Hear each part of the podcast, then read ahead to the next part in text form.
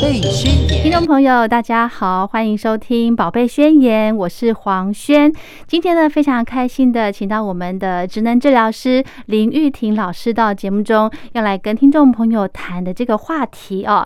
因为呢，再过一个礼拜哦，就是我们的农历春节喽，所以今天呢，在节目中要来跟听众朋友聊一聊，怎么样来善用育儿的小撇步，来轻松的过好年呢？我们先来欢迎玉婷老师，好，大家好。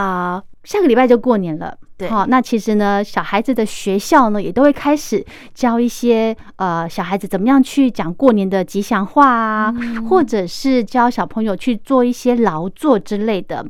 可能呢，小朋友就会问家长说，什么叫做过年？对，哈，这个我还没有被小朋友问到啦。如果呢，这个小朋友来问说，哎，妈妈，什么是过年？这个问题哈，我觉得是一个好问题。然后家长要懂得怎么样去有技巧的来回答小孩子。对对对对对，其实如果你问孩子什么是过年，他们大部分会回答你，哦，就是要去可以领压岁钱啊。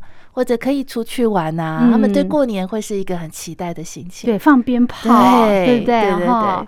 好，所以今天呢，我们会透过很多的一些呃教养的小方法，来跟听众朋友做一个分享哈。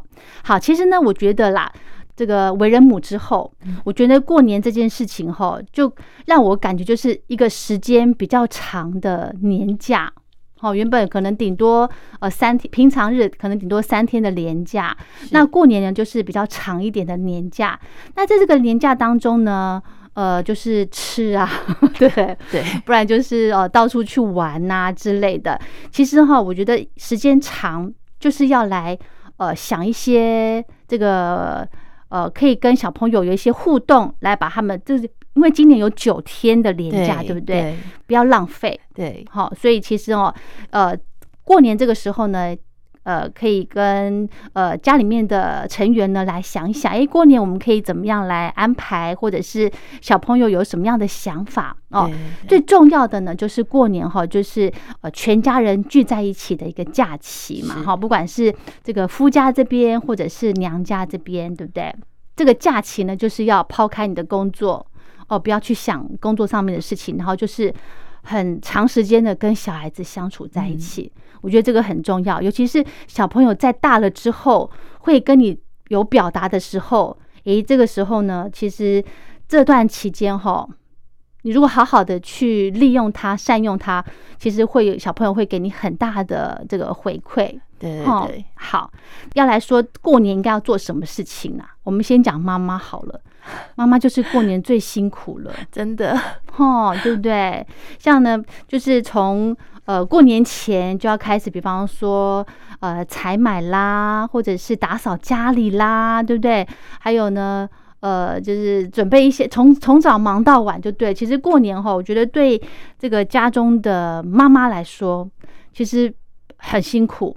对我们我自己的经验也是看我妈妈，就是从早忙到晚，甚至就是呃过年的前几周开始哦，那个什么上市场采买呀，对，然后买一些呃就是呃就是整理一下整理家里呀等等的大扫除啊这些，其。实。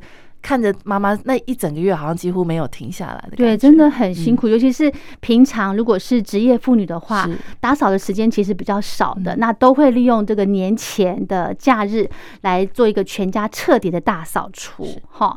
所以今天呢，我们请到玉婷老师来跟听众朋友做个分享。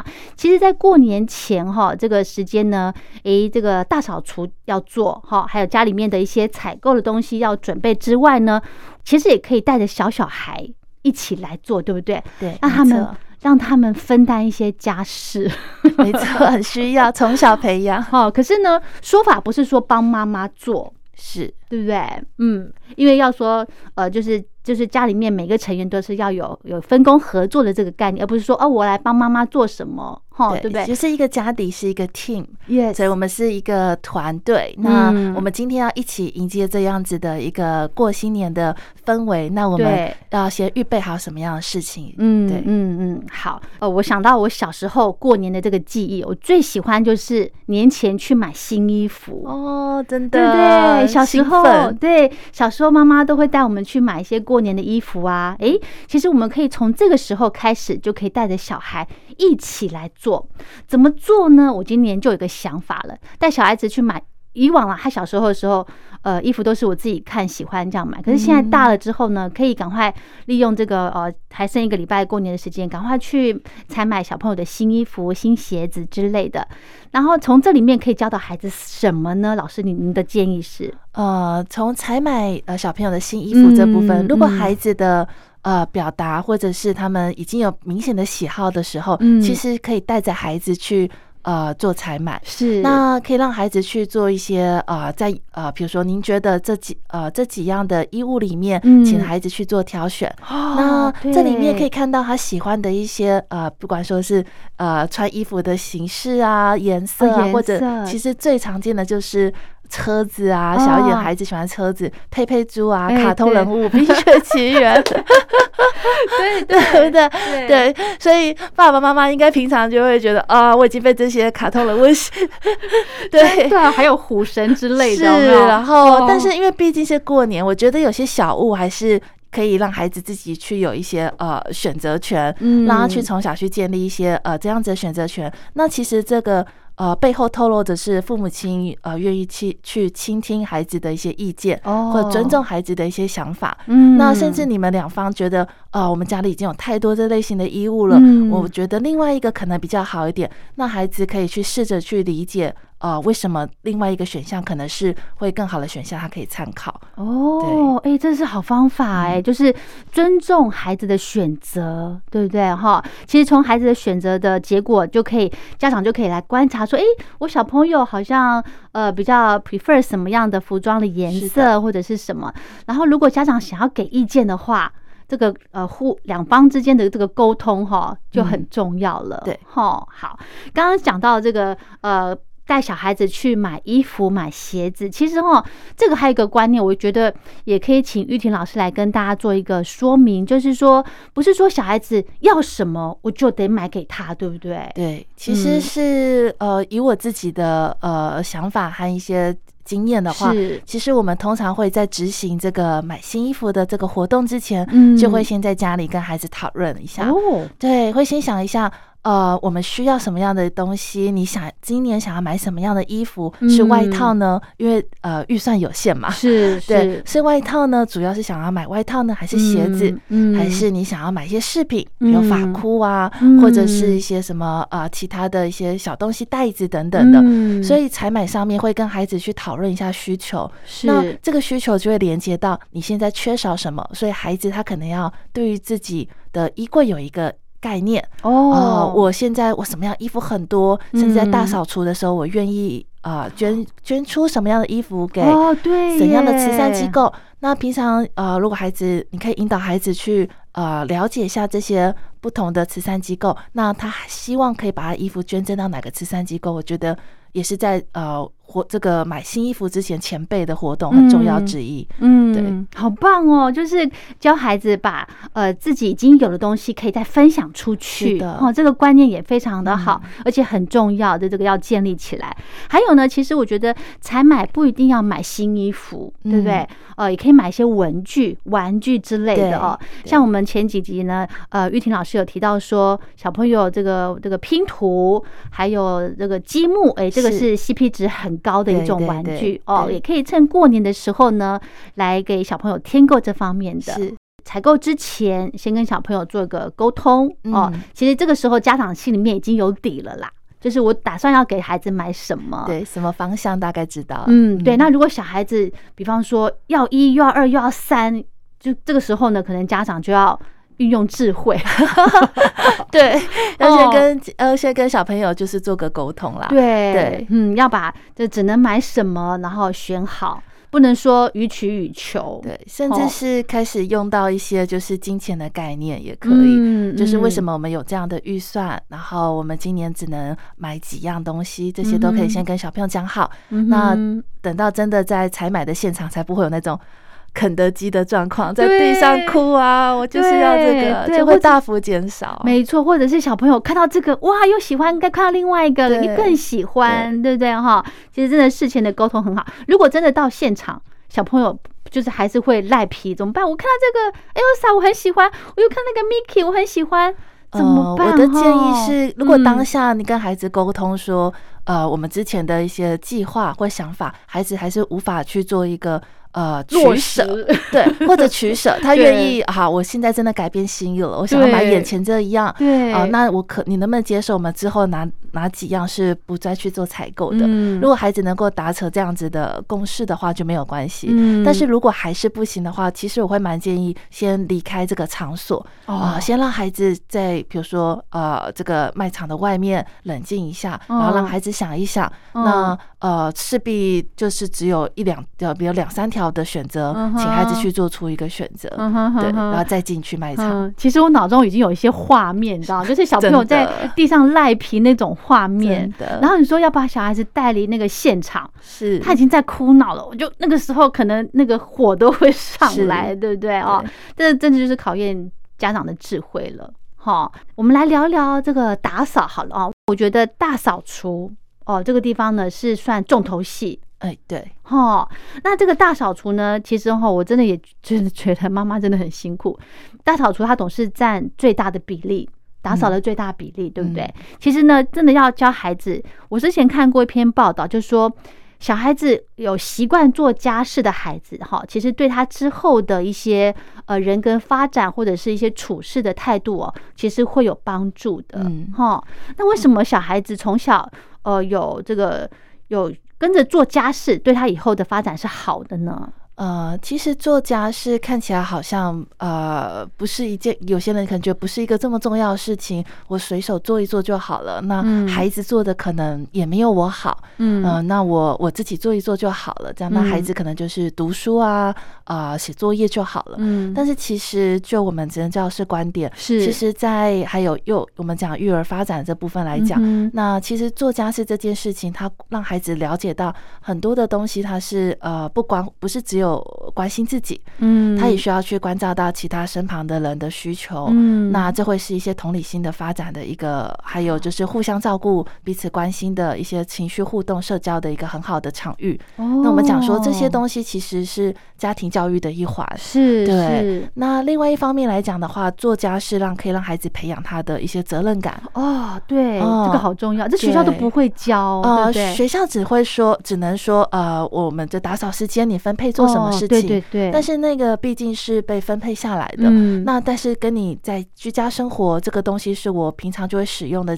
比较起来的话，那个责任感会呃相对起来在家里的会强烈很多，真的哈，对，而且会有更比较舒服的回馈感，也很强烈。比如说我把我自己的房间或者是我的书桌、玩具柜整理好了，嗯，那我呃使用起来或者住起来就会比较舒适，嗯，对。那培养孩子这类的这个我们讲责任感啊，其实也是。帮助他做事情，不只是呃，就是居家打扫，甚至他对于自我的一些行为的责任的态度，是，或者是我在面对一个挫折，或者是我在写作业，啊，我都知道怎么样去啊负。对这件事负一个责任，是那做一个呃，就相同等的心力的付出，不会只是永远的就是接收啊，别人就是要做好好给我哦，对对对哦，这个太重要了，原来如此。像呢，我想跟大家分享一个我自己的经验，就是之前呢，玉婷老师有跟听众朋友分享说，小朋友的这个。这个小肌肉的训练很重要，对不对？没错。然后老师有提一个建议，就是可以让小朋友在家里面夹那个衣夹，是是。然后我有一次呢，我们把衣服收进来之后，我就请小朋友帮我把那个衣夹从衣架移开，是因为我也要训练他小肌肉的这个力量嘛。诶，结果他成功了。然后第一次呢，他就把它放在床铺旁边，然后第二次呢，他就自己去拿他的桶子。然后把衣夹全部放在里面哦，他拿下来的衣夹全部放在桶子里面，很棒哎。对，我就觉得哇，其实这个训练。虽然只是小小的一个动作，但是看在这个家长的眼里，我觉得哇，小孩子进步好多了，真的，而且他是很开心的去帮忙，哎，真的真的，嗯，所以他会觉得我啊，妈妈让我做事情了，对。对，对孩子来讲会觉得哇，我好像得到了一个什么机会，平常没有办法呃参与的，现在我被放行了，对，小朋友其实会很乐于表现。哦，真的哈，即便没有这种奖励哦，是啊，我也没有说，哎，你把这个衣架拿下来。就给你怎么样零食什么没有，他也是做的很开心的哈。所以呃，家长还是要放手给孩子去做，毕竟这个也是安全的了，安全作为前提嘛，对不对？而且孩子会想要模仿大人的行为。哦，那这是你你给了他实际的，像我们讲半家家酒，哎对，他可能会觉得哦，我就是切呃一些假的蔬菜水果。但今天如果你跟他说你跟着妈妈一起做披萨揉面团，哇，小朋友会开心到不行。我要我要再分享我个例子，就这个周末，就是家家里面要煮饭洗米嘛，我就带我就请孩子来把那个楼梯哦摆在那个洗手台上头。我就请我就教他洗米，因为洗米就是玩水的感觉，对对不对？嗯但是那个米它戳在手里面，可能也会对手掌有一些刺激，对不对？我也搞触感，我会有一些刺激。好，然后小朋友呢，就是呃洗洗完之后呢，就我就呃煮米，因为他自己要求，因为他之前有曾经有有洗过米的经验，然后这个周末呢，他刚好就自己要求说，啊，他想洗米，我说好，那就我们就洗一点点嘛。然后呢，洗完米之后，哦。下电锅煮饭了，熟了之后呢，然后我就赶快添一碗饭。那时候也是用餐时间了，嗯添一碗饭过来，我就说：“诶，这个是你你自己洗的哦，你要不要吃？”他就很兴奋，好可爱，他就很兴奋。结果跟老师报告，那一碗饭他吃完了，哦，太可爱了。真的，他就是很很积极的说：“这是我煮的耶！”对啊，很有成就感。对，然后呢，回来之后又跟爸爸就跟爸爸炫耀说：“这是我煮的饭，然后要留给爸爸吃。”这样子，我就觉得哇，太好了！我下一次我在想什么，让他来来分工一下，真的，对，而且可以呃，在这个以这个洗米煮饭的过程来讲，嗯你还可以教孩子简单的数学，哦，然后几杯米对哦几杯水对，对然后那个简单的流程，然后我们哎东什么内锅放下去，然后盖起来，然后按一下按键，然后等等的，甚至是安全的插头要记得插，然后煮呃呃哦哦，但是呃对了，看呃各位家里的那个嗯，或者是插头要记得拔，或者按键要记得关掉，这些东西哦都可以教孩子。是哦，嗯就是慢慢的一步一步来带着孩子做，对对不对对？啊，我想起来，下一次就是再放大胆一点。啊，就是在安全的前提下，让小朋友就是多放手去做，而且现在有很多懒人料理，不是还有什么、什么一颗番茄饭吗？对 是什么？那个是什么？就是教我教我。那个，那，就很简单，就是你嗯把、呃，我们刚刚的例子是煮白饭嘛，对，那你可以放一颗番茄，那个食嗯谱就是放一颗番茄嗯在那个白饭里面，生的生的，哦就要稍微切个洗洗干净，然后哦切个十字，哦然后放在白饭里面，然后嗯淋个一点点，比如橄榄油啊、沙拉油这样，嗯然后。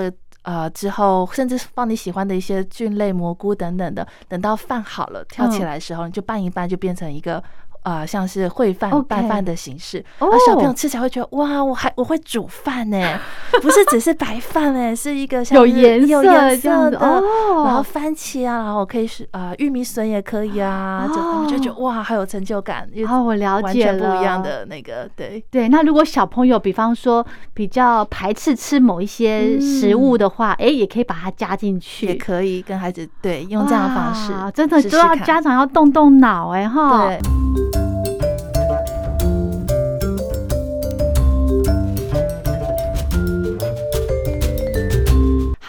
们上个阶段哦有聊到说，呃，家里面要打扫或者是做家事，其实可以把小孩子拎到旁一起。好，一起来执行。那其实我就想到，我觉得这个做家事真的很重要。像我自己本身啦，我就没有做家事的这种习惯。嗯真的，我其实我从小，呃，一方面就是妈妈不会让你去做，哦，可能嫌这个笨手笨脚 的，对对对，哦，那但是呢，我现在哈、看小小孩这样子很开心的去做家事，你就觉得说，然后又像刚刚老师讲的说，会培养他的一个责任感，甚至是呃同理心的一些培养，真的是很重要。嗯所以呢，这个也是不要嫌麻烦啦。对，而且其实我觉得，除了我们说的情绪啊、责任感这一部分的培养，我觉得也有点仪式感。哦，对，就是从做家事里面，呃，会让孩子知道，哦，我们这个时间要做什么事情，嗯然后我们这个时间要一起做什么准备，会有一种参与感跟仪式感。那甚至你可以不用是什么很很麻烦、很呃很复杂细对，嗯很复杂的嗯工作，你甚至可以跟孩子说，你去浇花啊。嗯啊，就去阳台，就是啊浇花，要知道那个浇花器怎么使用啊，或者嗯说只是呃，比如擦擦窗户啊等等的。对我觉得这会是一个参与的感觉，会让孩子更有那种呃开心过年的感觉。对，真的也像我，我刚刚有想到一个，也是这个周末就是小小朋友洗完米之后，他就跟我说他要洗地瓜。原来是我之前哦家里面有买一些生的地瓜，那我习惯会连皮吃嘛，那我就必须要刷它。我就带小朋友把小朋友拎过来，就叫他刷那个洗那个地瓜的那个皮。让他拿印刷子这样子刷，对，他也觉得哎呦很有成就感。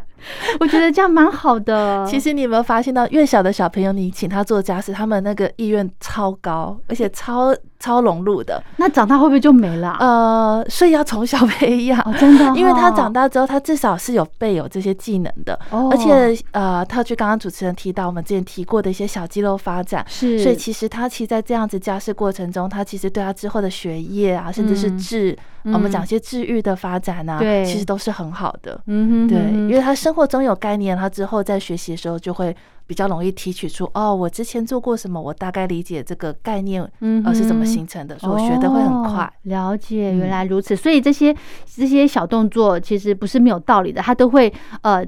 在他的潜意识里面都会记得，会累积的，真的 哈。会累积。好，还有呢，我想到一个，就是刚老师有提到说，哎，什么时间要做什么事情？这个时候可能也可以教孩子去看时间，对，还有什么呃呃阅历啊？哎，对，可以慢慢从这个，这算什么机会教育吗？是啊，也算的一种。让孩子知道说，我们时间啊，大概还有时间流逝的感觉，是啊，因为有些孩子小小孩还不太懂的话，你跟他讲。啊，什么叫十分钟之后？他可能不太理解。对，然后你可以跟他讲，比如说认得数字了嘛，一到十二啊。对，跟他说长针是那个比较长的。对，他从十走到十二就是十分钟，然后，走走了两个数字就是十分钟，可以让孩子有大概这些概念，那就是我们讲的一些时间的管理的呃一些技巧。是，像我比较偷懒，我就直接用 timer。哦，timer 也是可以，可是这个小朋友就不会去看那个啦。对啦，不会去看时钟。如果您想要往后教育。这个时钟的话，可以用这个模式，真的试试看。好，都给大家做参考了哈。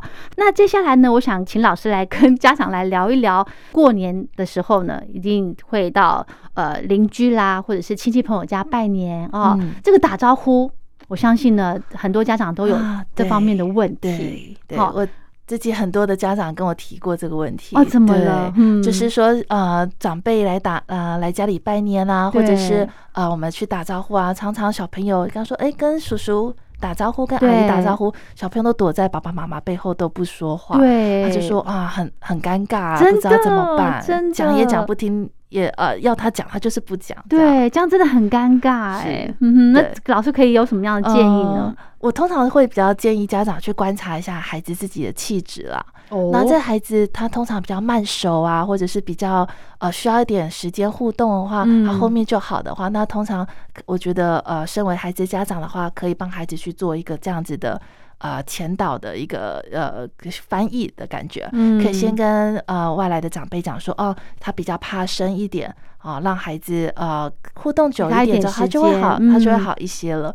就是先让呃对方知道说孩子不是没有礼貌或者什么的，哦会，对，尤其有些长辈比较注重。礼貌这件事情的话，呃，我们当家长的压力也会比较大，是的。所以先帮孩子讲的这一段，然后呃，在后面再去呃引导孩子去呃跟呃大人互动。那些互动甚至不用到说打招呼，他可以是更直接的，比如说来帮妈妈把这个呃伴手礼给给叔叔阿姨，先不用讲话，先不讲话，就是用动作的方式，对，哦对，或者是嗯帮忙丢一下这边的什么东西好不好？或者帮妈妈拿一下什么给我们，好。啊，帮爸爸做一下什么事情，那他慢慢的有机会去。呃，参与一下，然后听大人讲话，甚至坐在大人的旁边附近，那其实会慢让他的焦虑比较减低。哦，那焦虑减低的时候，孩子的主动性跟动机就会比较高。哦，了解。哦，那时候就能够自然的讲话互动了。那下一次当然打招呼就是很比较自然、水到渠成的表现了。嗯，对，嗯，好，就是不要强迫孩子，对不对？不要说赶快啊，上次不是看过啦，不是照过面了吗？你忘记了什么什么，对不对？对，那当孩子表现出。这些我们觉得很想看到的这种呃主动的互动行为的话，那我们就要去赞美孩子啦，是。就说哦，谢谢你帮我们做这件事情。哦。啊，比如说啊，叔叔很开心，阿姨很开心，什么之类的，嗯、是嗯。是是，所以很很多的这些小动作都可以呃，无意间呢就可以教导孩子哈。有些嗯。礼甚至礼貌的部分，我、这个我嗯。我真的觉得很很重要，这是算最基本的一个嗯。家庭教育。是。哈，好，那另外呢，我又想到一个，我有一个朋友，他的小孩现在还是小 baby。好，那可能到了这个过年的时候，哇，亲戚朋友都到家里面来要看小 baby 了。这个时候，因为小孩子的抵抗力还是很弱嘛，对对那有些大人呢，看到这种小小孩，因为现在小小能够看到小小小孩，真的是机会不不是那么的高。看到这种小小孩，又很想要靠近，嗯，可是呢，身为妈妈的，你又想要保护自己孩子，你知道这个很难呢。是啊，就是通常我会建议家长可以就是比较礼貌委婉的，就是说，哎，小朋友他还有点呃比较小一点，所以呃，比如说从一开始呃进家门啊、要先洗手。哦，呃尤其现在对，疫情，现在疫情洗手或者是喷酒精，那有的嗯时候你也不一定要呃很明，就说哎你要去洗手或什么的，尤其是长辈有时候不好意思这样讲，您可能在自己做给长辈看。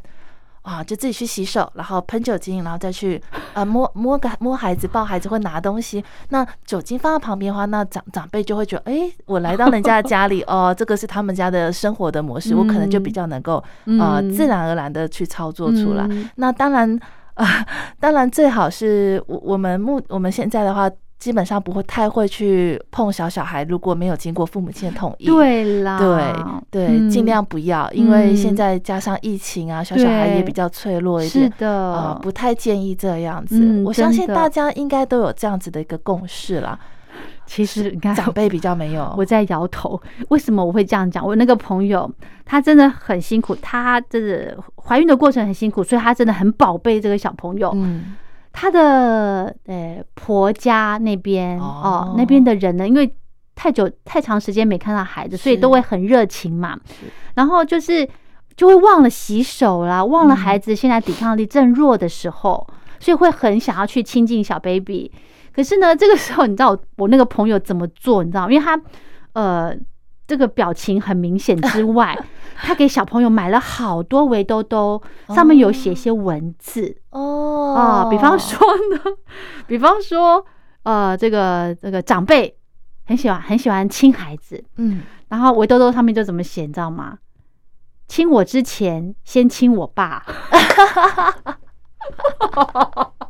买的好，真的，我就说真的有卖这种吗？他说大真卖吧，真的应该大卖了，我觉得 真的真的，或者是之前还委婉一点哦，之前还说呃，抱我之前先洗手，真的有这些文字在他围兜兜上头，嗯抱我之前先洗手，呃，亲我之前先亲我爸之类的。好聪明哦。可是我就说这样会不会太强烈了？会不会太直接了？就是诶，长辈看到这个小朋友诶，围兜兜上面这样写，这样会不会很尴尬啊？我我觉得这反而会是一个比较不尴尬的方式、啊真的吗因为就是就是让长辈稍微去理解一下，呃，别人有别人养育的方式，没错，对，是别人的啊孩子，那我必须尊重这个方式没。我自己在家里不一样，那是我的方式。是但是我今天踏入了你的家，那我就必须用啊、呃你的方法去跟这个孩子做互动。嗯我觉得是一个尊重啦。所以呃，抱我之前，亲我之前先亲我爸。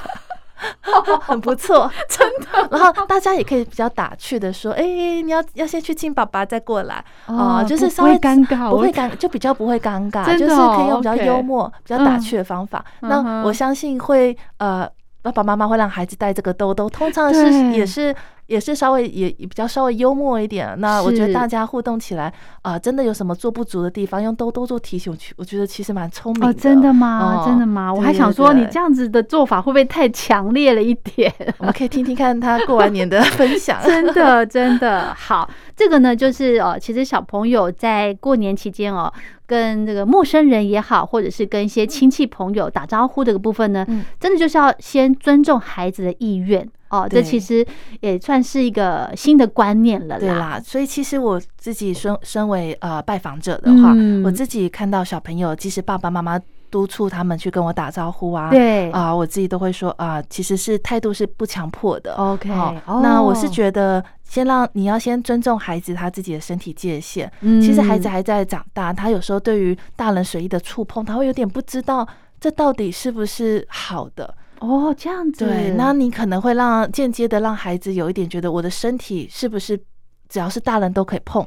哦，我觉得这有一点点也是在教育小朋友，就是身呃，我们说一些自我安全的部分，保护自己的部分，你可以从甚至从打招呼的时候，呃，你有没有嗯尊重孩子，不随意碰触孩子的身体，嗯。哦，就可以让他孩子去做一些培养哈。那对于比较慢熟的孩子的话，就是、嗯。呃，我自己的话就是会维持一个比较舒服的互动空间，嗯。不会离他太近，坐得太太近，嗯。哦、也不会去很贸然的去逗弄孩子，而有时候孩子不一定喜欢你这样模式，但他不知道怎么拒绝。哦。我会用一个比较离他稍微呃跟他爸爸妈妈或者离他稍微有点距离的位的方的方向的位置，嗯然后去跟他讲话啊，不会贴在前面跟他讲话 OK 啊，甚至我觉得讨论他有兴趣的活动啊，嗯。啊、或者甚至是陪玩，嗯。他在玩什么我就跟着他一起玩，嗯。让他觉得诶，其实你呃还蛮友善的哦、嗯。我可以跟你分享一些东西，可能就会拿出他的法宝，我的最爱的 Tommy 卡车车 给你这样子，对、哦，诶，刚刚老师提到一个，我觉得很重要，就是你先跟孩子保持距离，对哈，就是让小朋友要来观察你一下，对对对，没哦，错，同时呢，让他放心了之后，他会主动的来跟你靠近的，对对哦对，诶，这个很重要。就像呃，虽然自己有孩子，但是呢，到别人家看到别人的孩子，也想要去表达我的这个友善，嗯。哦，也是要先保持一段距离会比较好对，哈、嗯好，那这个部分呢，就是呃，聊到小朋友要有礼貌，要打招呼了。那接下来呢，我想请玉婷老师来跟听众朋友分享一下哦、其实我们刚刚讲到了这个过年哦，就是时间比较长的一个年假，诶，呃，作息时间管理也很重要了，对不对？对，嗯，对。我们呃，因为这么长的假期，我们其实大人自己也是一个放松的状态 是的啊，好不容易就是大家聚在一起吃吃喝喝啊，聊天啊，这样嗯。但是对孩子来讲的话，呃呃，我们通常如果我们作息稍微晚一点，晚一点睡啊什么的话，嗯那对孩子来讲的话，我还是建议可以尽量呃规律的作息啦。OK 好因为其实孩子当他作息不规律的话，你会发现他他很难带。哦，很欢，想睡又又睡不着，然后整个呃家里的状况可能是比较吵闹的，哦他可能也比较呃没办法休息，嗯那他的状态你可能会觉得，哎、怎么今天这孩子这么的。呃呃，这么的，我们讲很欢呐、一直吵闹啊，嗯啊、很难去安抚啊。对那其实跟他前一天有没有睡好也有很大的关系。对，所以其实尽量的话，还是让孩子维持一定的那个作息。嗯。哦，那其实换一个方式来讲，父母亲在孩子睡了之后，也是啊、对。也是有了一些自己的就是时间这样、嗯像我自己的例子哦，像比方说过年的时候都会回婆家嘛，嗯。那我自己的孩子自中午会有午休的习惯，可是你到了婆家之后呢，一定就是从早玩到晚，对。那中间小朋友也怎么讲会舍不得去睡觉，的所以这个时候呢，你这个当妈妈的要把小孩子带走。可能又会觉得说，哎，我是不是在呃破坏这个小孩子正玩的当当头这样子？呃，其实是可以先跟孩子讲，呃，我我还是觉得一开始的时候可以问跟孩跟孩子说，我们要、嗯呃等一下中中午的时候我们会睡觉，吃完饭的时候会睡觉一下，嗯那睡一下起来我们比较精神，再继续跟比如姐姐弟嗯哥哥玩啊什么的是可以稍微沟通一下的。嗯我觉得最难就是跟长辈啦，哦，哦，对对不对？如果可能长辈跟更呃正跟他聊得开心的时候，哎，你要把拉他去睡觉了，要拉他去洗澡了，可能像我自己的例子就这样子，一到过年，呃，小朋友带到婆家之后，他那个作息哦，真的就会乱了，嗯，对不对？对，我觉得有几呃很难免说会跟家里是完全一样的啦，是这个是是很正常的。嗯只是说尽量可能的话，让孩子作息不要有太大的一个落差。哦，午觉的部分的话，我觉得如果真的没有睡到的话，那晚上的那个看他能不能提早一点，就是上哦床睡，可以做一些微调，这样。对对对，嗯这也是一个好方法哈。嗯好，再来呢，就是讲到了，呃，到了婆家之后，哎，可能很多的这个邻居小朋朋友都会一起玩啦，像刚刚前面提到了会放鞭炮啦，玩一些游戏之类的。那如果呢，小小孩哦，可能三岁左右已经可以呃比较好的沟通了之后呢，玩游戏的过程当中，如果有一些纠纷、吵架。家长可以怎么样来介入？对，其实我好像在前一集有提到，就是小朋友之间吵架，其实一开始的话，我是建不太建议我们大人马上去做介入的。哦，哎，其实我可以让小朋友去自己想一些解决的方法。嗯，呃，呃，很很可爱。我有一个例子，我自己在临床上面，小朋友就是曾经说。啊，老师，你看他一直啊，椅子之间的位置，他觉得另外一个同学离他很近，一直挤过来，然后他就很好，他就很可爱，他就说，老师，他一直用椅子挤我，哎，然后我就跟他说，哦，那你跟他说了吗？哎，让他自己去处理。对，OK，我就跟他说，你这，我就说，哎，那你该怎，你可以怎么做？我知道了，但是他不知道啊。对，我说我听到了，但是你是跟我说，他还是不知道啊。对，他就。过去跟他说：“哎，你不要一直用椅子挤我，你这样子我我位置不够，太小了啦，你过去一点。”然后那个那个小朋友说，他就自己移动位置啊，稍微啊挪开一点，就说。他说：“对不起。”哇，好！其实他他没有故意，他不是故意的。但是孩子可能之间会误解彼此之间这个意思，对，或者是，所以我请他们自己去做一个处理，这样哦，好棒哦！就是现在小朋友很容易就是呃，老师呃，爸爸妈妈他用我，对对，那我们马上就要说，哎，你不要怎样，你不要怎样。那其实我有时候会反过来说。哦，我知道了，但是他还不知道，你去跟他说说看。嗯，哎，这是好方法哎。像我现在小朋友也是常常会跟我说，有时候呃，可能我我父亲碰到不小心碰到他的脚什么哈，然后我女儿就会说啊，妈妈，呃，老爷碰到我的脚了，或是狗狗在闻我的脚。然后我就说，我就会直接跟他说没有关系，对。可是你没有让他去处理他这一段，对不对？他可能会想要得到你的一个呃，就是确确认说哦，这件事情是没有关系，但他自己可能不知道怎么去排解，哦，所以我会觉得，哎，可以的话，你把这个球丢回去，哦，然后看看他反应是什么，他怎么处理，是不是真的有需要你的帮助，或者他其实处理起来就就已经很圆满的结束了，哦，那就哎，那孩子又长大了一些，是哦，哎，这是好方法，所以呃，小朋友碰到困难哦，家长其实可以。把就像刚老师说的，把球丢回去，看看他对这件事情怎么样来处理。好，这也是一个很好的方法哈。好，那最后呢，还有一点点时间，我们来聊一聊，就是过年发的压岁钱哦。好哦，这个通常呢，这个家长都是呃表面上就给孩子，对不对？但是呢，这个结束之后，晚餐过后呢，全部都收到妈妈这了。对对，所以老师，您对于这个。诶，过年压岁钱的这种呃，这个管理方式，你觉得是要给小孩子让他自己说，哎，自己去管理呢，还是有什么样的一个建议？嗯，其实我觉得，如果孩子真的年纪还很小了，我们说什说什么呃，三岁啊，四岁，通常的话啊，我们可以先跟孩子讲说，哎。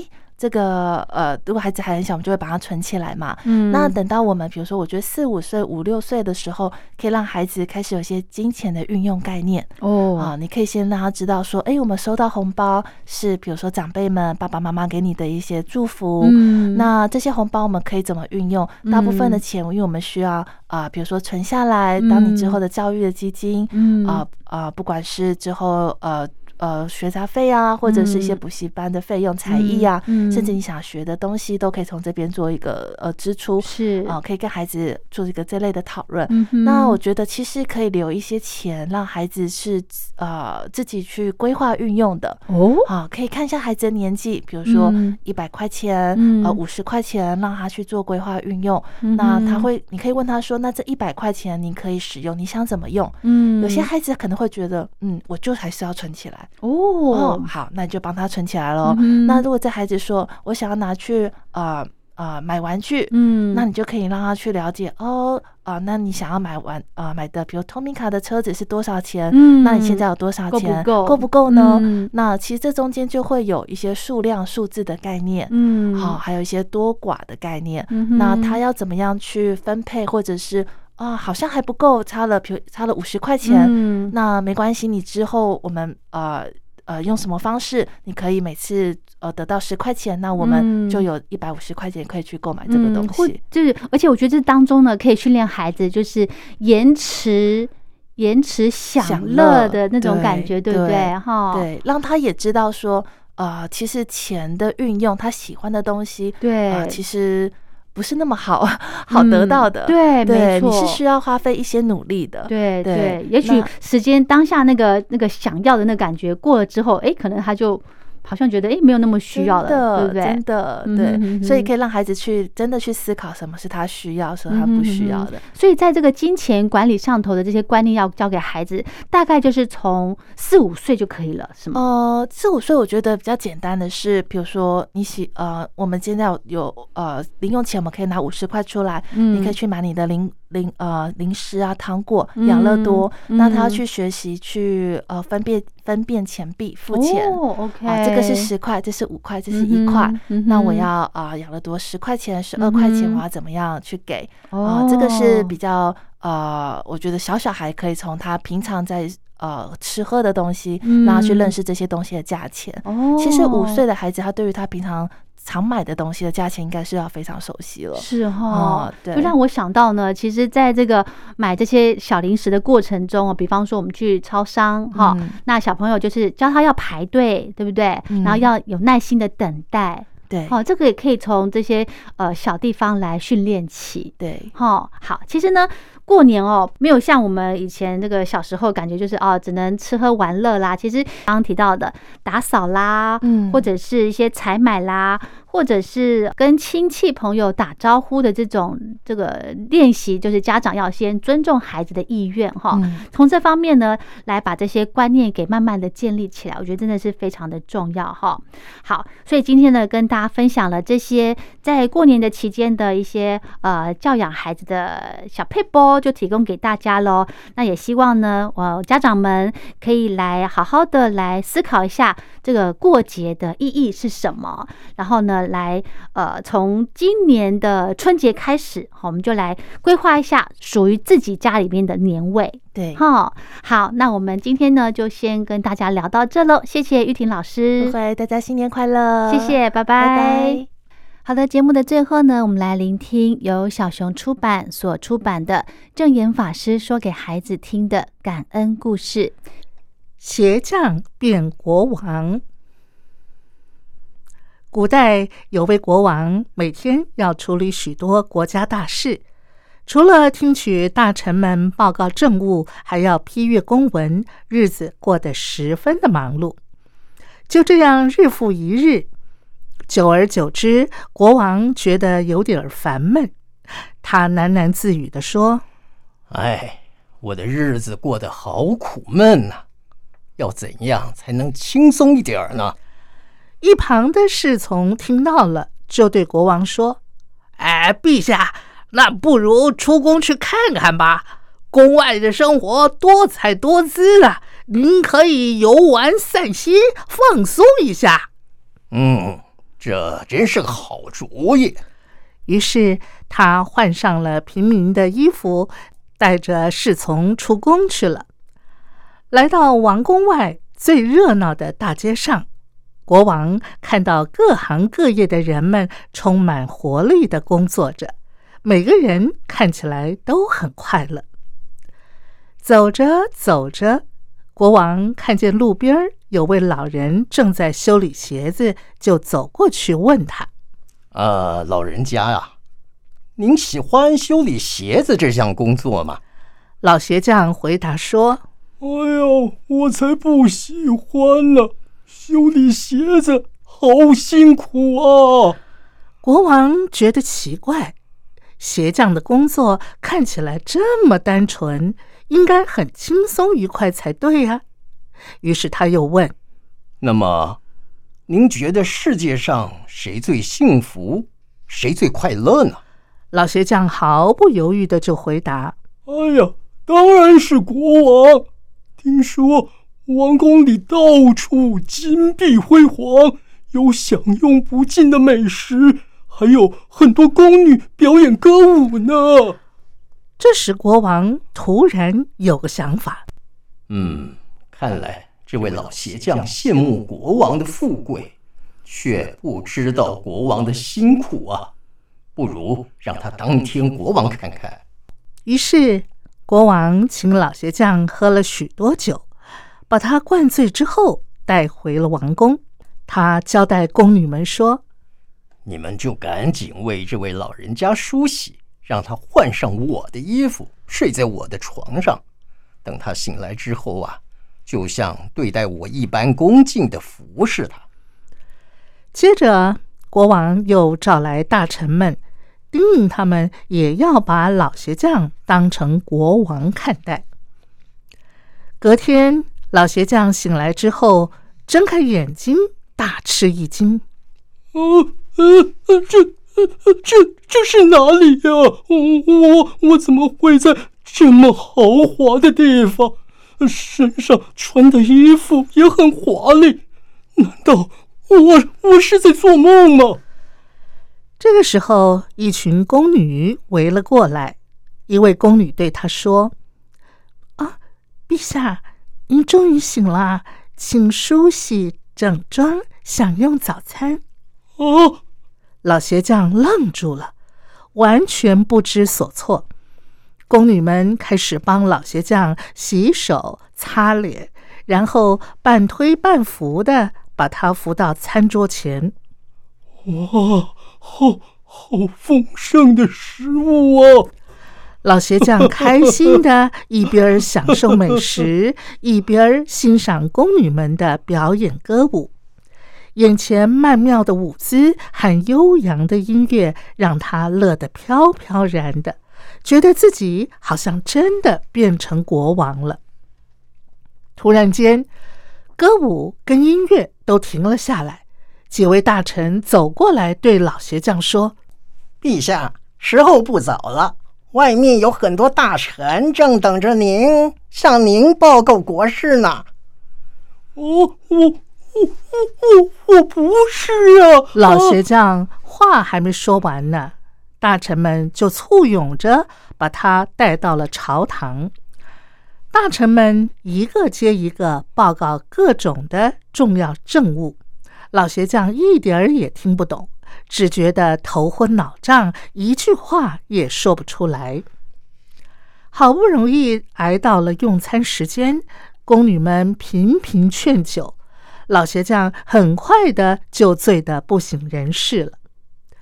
这个时候，真正的国王出现了，他吩咐宫女为老鞋匠换回原来的衣服，然后派人再把他送回原来的地方。过了几天，国王又换上了平民的衣服，出宫去见老鞋匠。老鞋匠一看到国王，急着对他说：“哎呀，你你知道吗？那天呢，和您喝完酒之后，我我梦见自己变成国王了。那不是很好吗？”你变成了最幸福、最快乐的人了，哈哈哈哈！嗯，这才不好呢。虽然国王可以享受佳肴美酒，也有宫女服侍，但是啊，我却觉得好辛苦。我我还是老老实实的当个鞋匠比较快乐。我再也不奢望当什么国王了。俗话说：“行行出状元。”每个人的境遇和责任都不一样，各有各的优点与专长。如果不懂得知足惜福，老是羡慕别人比自己有钱、比自己出名，是永远比较不完的，日子也会过得非常痛苦。如果能够安守本分、真诚付出。就能拥有心安理得、充实快乐的人生。好的，宝贝宣言的节目就进行到这喽，非常感谢您的收听，我是黄轩，祝福您平安快乐，我们下礼拜见，拜拜。